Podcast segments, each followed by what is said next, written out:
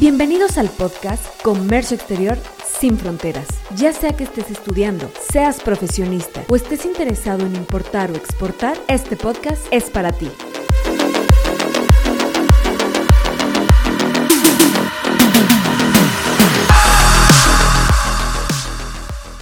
¿Qué tal a todos los que nos escuchan el día de hoy?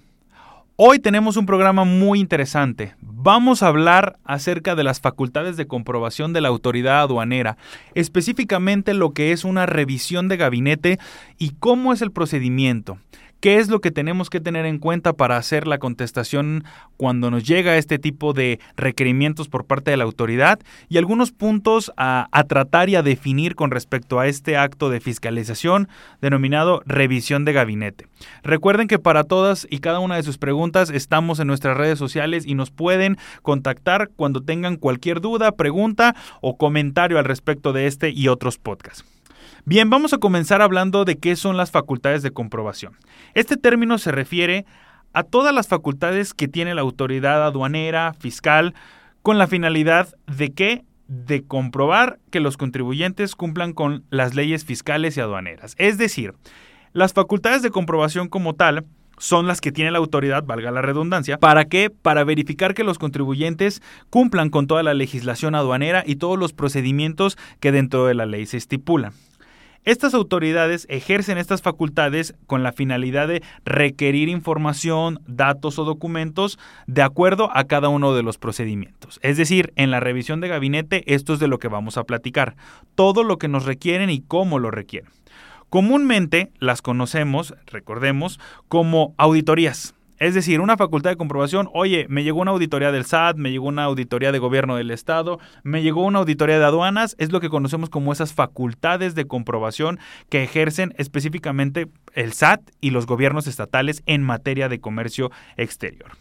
Ahora bien, dentro de estas facultades, como lo platicábamos, se encuentra la revisión de gabinete, que es una forma en la que la autoridad aduanera ejerce estas facultades, es decir, comprueba todo lo que es eh, pues la parte legal de lo que estamos cumpliendo. Las autoridades fiscales, en virtud de la revisión de gabinete, pueden solicitar a los contribuyentes, responsables solidarios o terceros informes, datos o documentación para pedir la presentación de esta información o parte de ella en el domicilio de la autoridad fiscal. Es decir, esto es la revisión de gabinete. Todo lo que nos requieren a través de un, obviamente, valga la redundancia, un requerimiento y nos lo hacen llegar precisamente de forma personal que ahorita ahondaremos un poco de esto. En el caso de comercio exterior, regularmente lo que se solicita son pedimentos de importación o exportación, en conjunto con sus documentos anexos. Estamos hablando de las facturas comerciales, listas de empaque, conocimientos de embarque, permisos, certificados de origen, manifestación de valor, hojas de cálculo, que ustedes en otros podcasts que tenemos pueden saber cuáles son este tipo de documentos. Dentro de dicha solicitud también se puede solicitar documentación adicional que sustente la declaración en los pedimentos o sus documentos anexos, que van desde cuentas bancarias, transferencias bancarias, facturas de proveedores o clientes internacionales, por mencionar algunas. Muy comúnmente dentro de lo que se solicitan son información adicional con respecto a los gastos incrementables y decrementables. Esto es un punto muy interesante que tienen que tomar en cuenta y pueden saber un poco más acerca de los incrementables y decrementables en nuestros podcasts que tenemos en este programa. Ahora bien, ¿Quiénes pueden ser sujetos a una revisión de gabinete? Ya, ya hablamos acerca de qué es una revisión de gabinete, donde nos piden información, datos, contabilidad, en comercio exterior, principalmente los pedimentos y sus anexos, pero ¿quiénes pueden ser afectos a esta revisión de gabinete? Pues bueno, los contribuyentes que hacen operaciones de comercio exterior, tanto personas físicas o morales, entendiendo que las personas físicas son obviamente nosotros como personas físicas y las personas morales como las empresas. Pero no son los únicos. Los responsables solidarios, vamos a mencionar algunos, también son afectos a ellos. ¿Quiénes son los responsables solidarios? Pues por ejemplo los retenedores de las contribuciones a cargo del contribuyente, las personas que están obligadas a hacer pagos provisionales o los socios y accionistas respecto a las responsabilidades que tienen eh, con la sociedad. Esos son los responsables solidarios, para que no lo olviden. Específicamente hay que poner atención con los socios y accionistas. Sin embargo, también tenemos a otros relacionados con estos requerimientos, como son los terceros que están relacionados con las operaciones de importación-exportación del sujeto a revisar, como son los clientes, los proveedores y los empleados.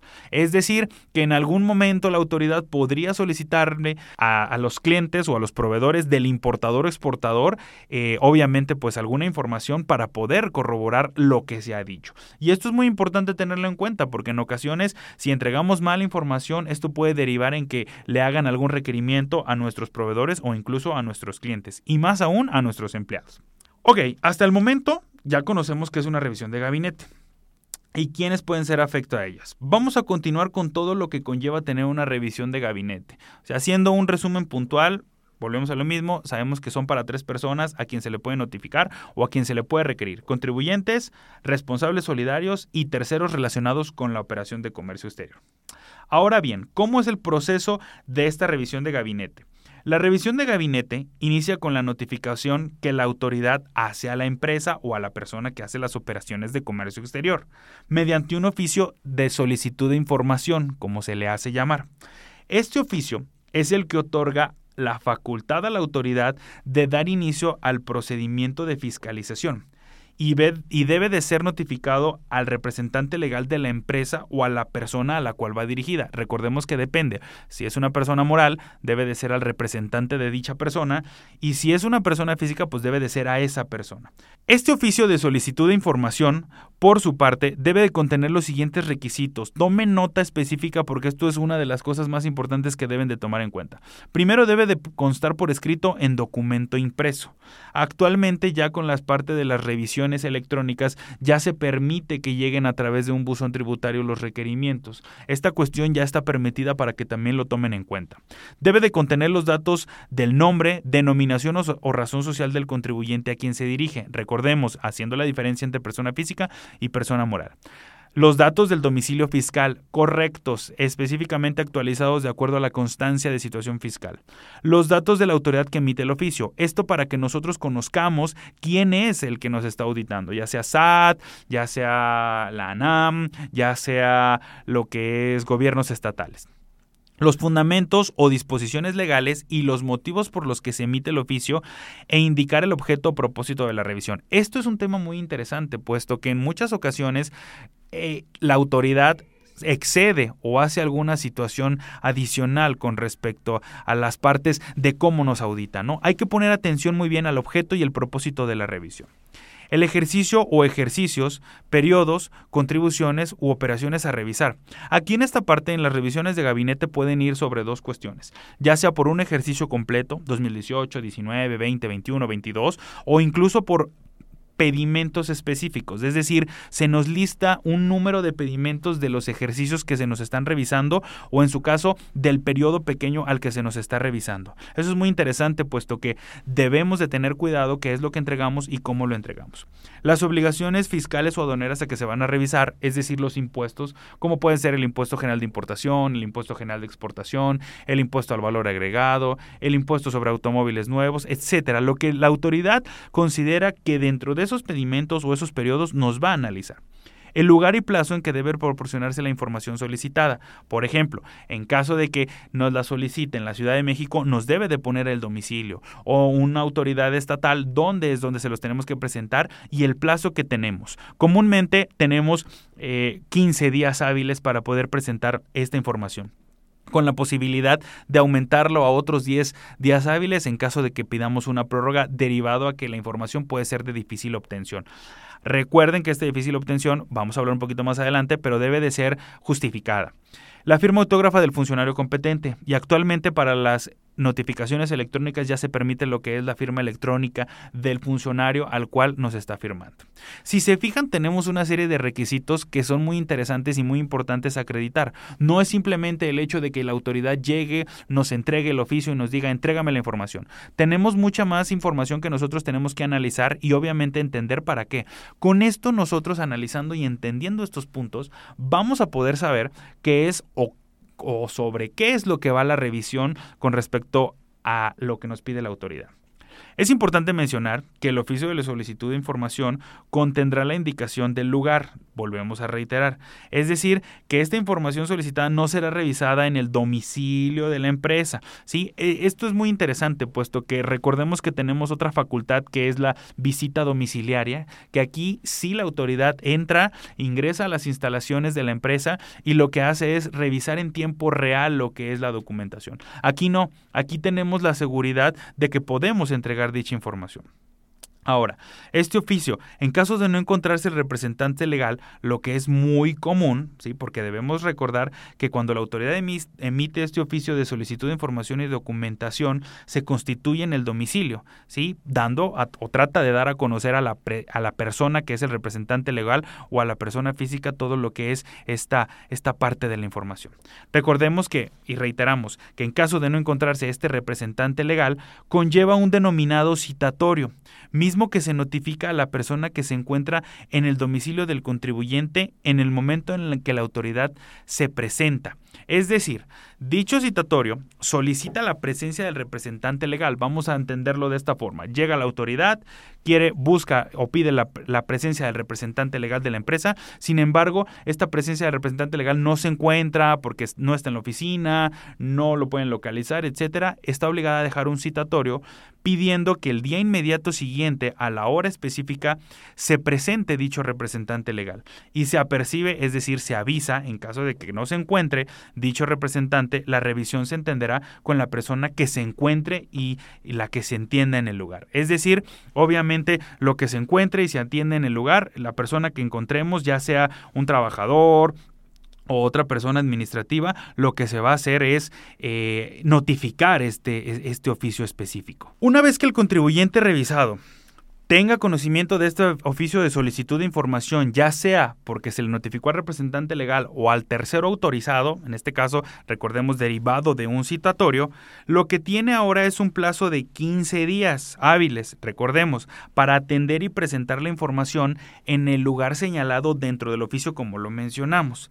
Recordemos que en caso de que se solicite una prórroga eh, para estos 15 días hábiles, puede o no ser autorizada. Recordemos que eh, puede negarse esta prórroga. ¿Por qué? Porque como lo mencionamos hace unos momentos, necesitamos justificar la cuestión de por qué necesitamos más días. Muchas de las veces se dice que es por difícil, eh, digamos, difícil búsqueda de la información. Sin embargo, recordemos que los pedimentos obran dentro de la contabilidad y la contabilidad debe de estar actualizada, ¿sí? Es necesario que nosotros tengamos un argumento correcto de por qué no tenemos. Muchas de las veces se dice por la cantidad de información. Oye, nos están solicitando 300, 500, 600, mil pedimentos, ¿no? Entonces sí contemplar o conseguir toda la información y, y ponerla toda en orden para, para la solicitud que nos están requiriendo, por así decirlo, es complicado, ¿sí? Pero en ocasiones estos ampliación de tiempo se pide para 10, 15, 20 pedimentos, pues sí es una situación que la autoridad muy posiblemente nos niegue este, esta, esta prórroga, ¿no? Ahora bien, ¿qué pasa cuando ya tenemos la información? Debemos de presentarla como mencionamos en el lugar señalado.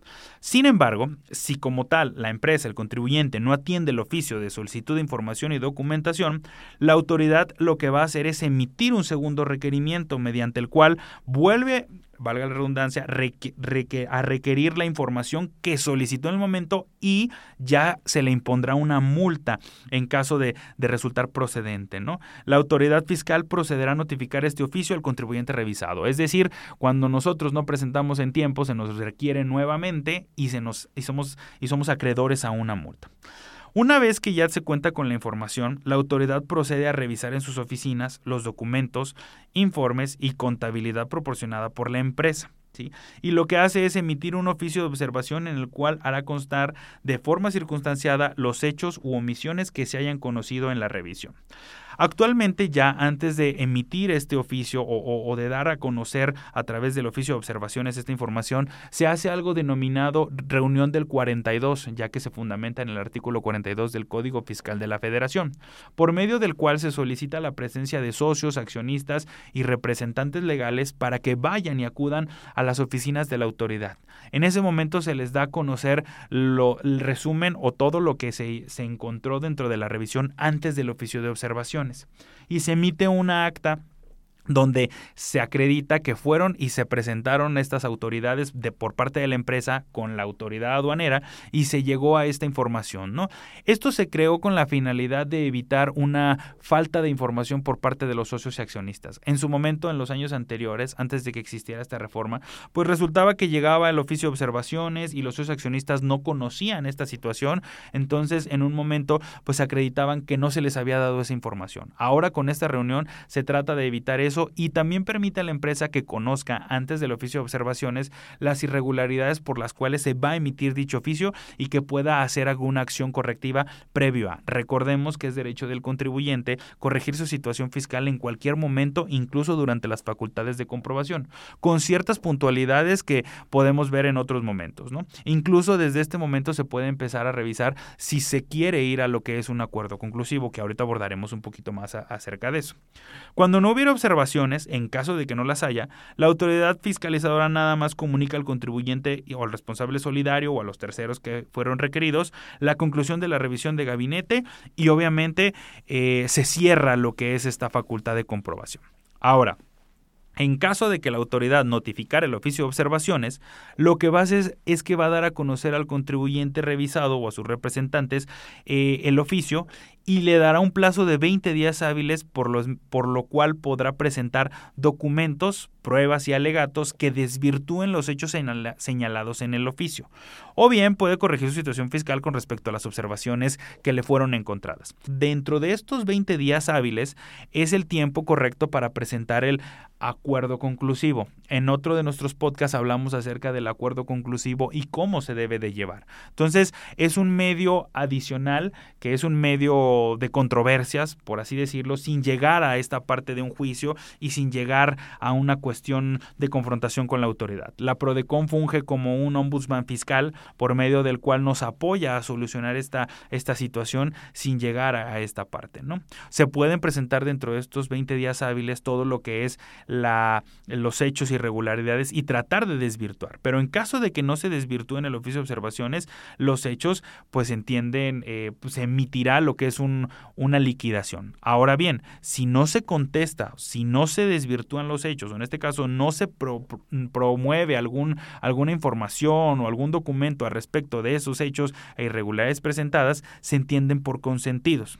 Además, una vez que es notificado este o que pasan los 20 días hábiles que mencionamos, la autoridad cuenta con seis meses para emitir lo que es la liquidación. Esta liquidación ya muestra lo que son los montos y multas específicas por las cuales la autoridad está emitiendo e, este tipo de situaciones. ¿no? Una vez que se emite este crédito fiscal a través de esta liquidación y si el contribuyente o la empresa no está de acuerdo con esta determinación, puede interponer alguno de los medios de defensa conocidos, como es el recurso de revocación o el juicio de nulidad, que también pueden revisar en nuestros podcasts lo que es el juicio de nulidad y cómo se lleva todo este procedimiento. Es interesante ver esta parte porque al final, al entender cómo es toda la situación de cómo me inician la revisión de gabinete, qué es lo que me van a solicitar, qué tengo que revisar en el oficio de observaciones, cuántos días tengo para yo contestar, qué tipo de contestación puedo hacer y una vez que me invitan a la reunión, qué acciones puedo, puedo realizar para evitar cualquier contingencia fiscal, te permite a ti estar preparado para cualquier situación. Y ahora con la cuestión de que no hay que tener miedo a este tipo de revisiones, nosotros siempre decimos que cuando llega la autoridad a una revisión de gabinete es muy bueno puesto que al final lo que hacen es revisarnos, ¿sí? Y nosotros al tener todo correcto, porque hacemos acciones correctivas, preventivas, es decir, preventivas antes de que llegue la autoridad, pues podemos estar seguros de que vamos a contestar en tiempo. Y si no estamos de acuerdo con los criterios de la autoridad, recordemos que siempre tenemos medios alternos de solución de controversias, como lo es con la PRODECON, a través de los acuerdos conclusivos, o en su caso llegar tal vez a un litigio. Sin embargo, siempre hay que agotar todas las instancias, es decir, presentar pruebas, ir a la Prodecon para que nos apoye en la parte de poder ser un tercero ahí que, que, interceda por nosotros y que sea la comunicación a través de ellos, que incluso nos apoye en la parte de los criterios y al final en caso de no, pues acudir a lo que es los medios de defensa, ¿no? Interesante y puntual, recuerden toda la información que les damos al respecto de el oficio de solicitud de información. Muchas de las veces están largos los oficios, sí, pero ahí viene toda la información que nos están requiriendo y ahí mismo la autoridad nos está explicando por qué y cuál es la finalidad de esta revisión. ¿Para qué? Para que estemos seguros de lo que tenemos y cómo lo debemos entregar. Esperamos que este programa pequeño pero muy conciso les haya gustado. ¿sí? Cualquier duda, cualquier situación que ustedes tengan al respecto de una revisión de gabinete, alguna facultad de comprobación, no duden en escuchar nuestros podcasts, no duden en contactarnos y obviamente estamos aquí para lo que se necesite. Un saludo a todos los que nos escuchan y un abrazo. Síguenos en nuestras redes sociales donde encontrarás más contenido.